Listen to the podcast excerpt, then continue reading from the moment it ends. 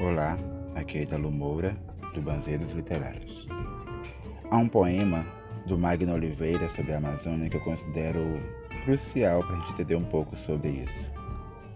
Ele escreve que as aves não mais voam, os peixes não mais nadam, os pássaros não mais cantam, as pessoas não mais se amam.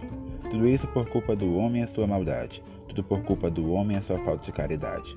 As nossas matas desmatadas, as nossas florestas devastadas, nossos animais em extinção, nosso medo da poluição.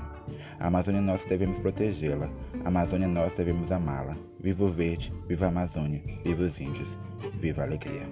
É por isso, é para isso que existimos e estamos aqui, para falar e escutar mais sobre a Amazônia.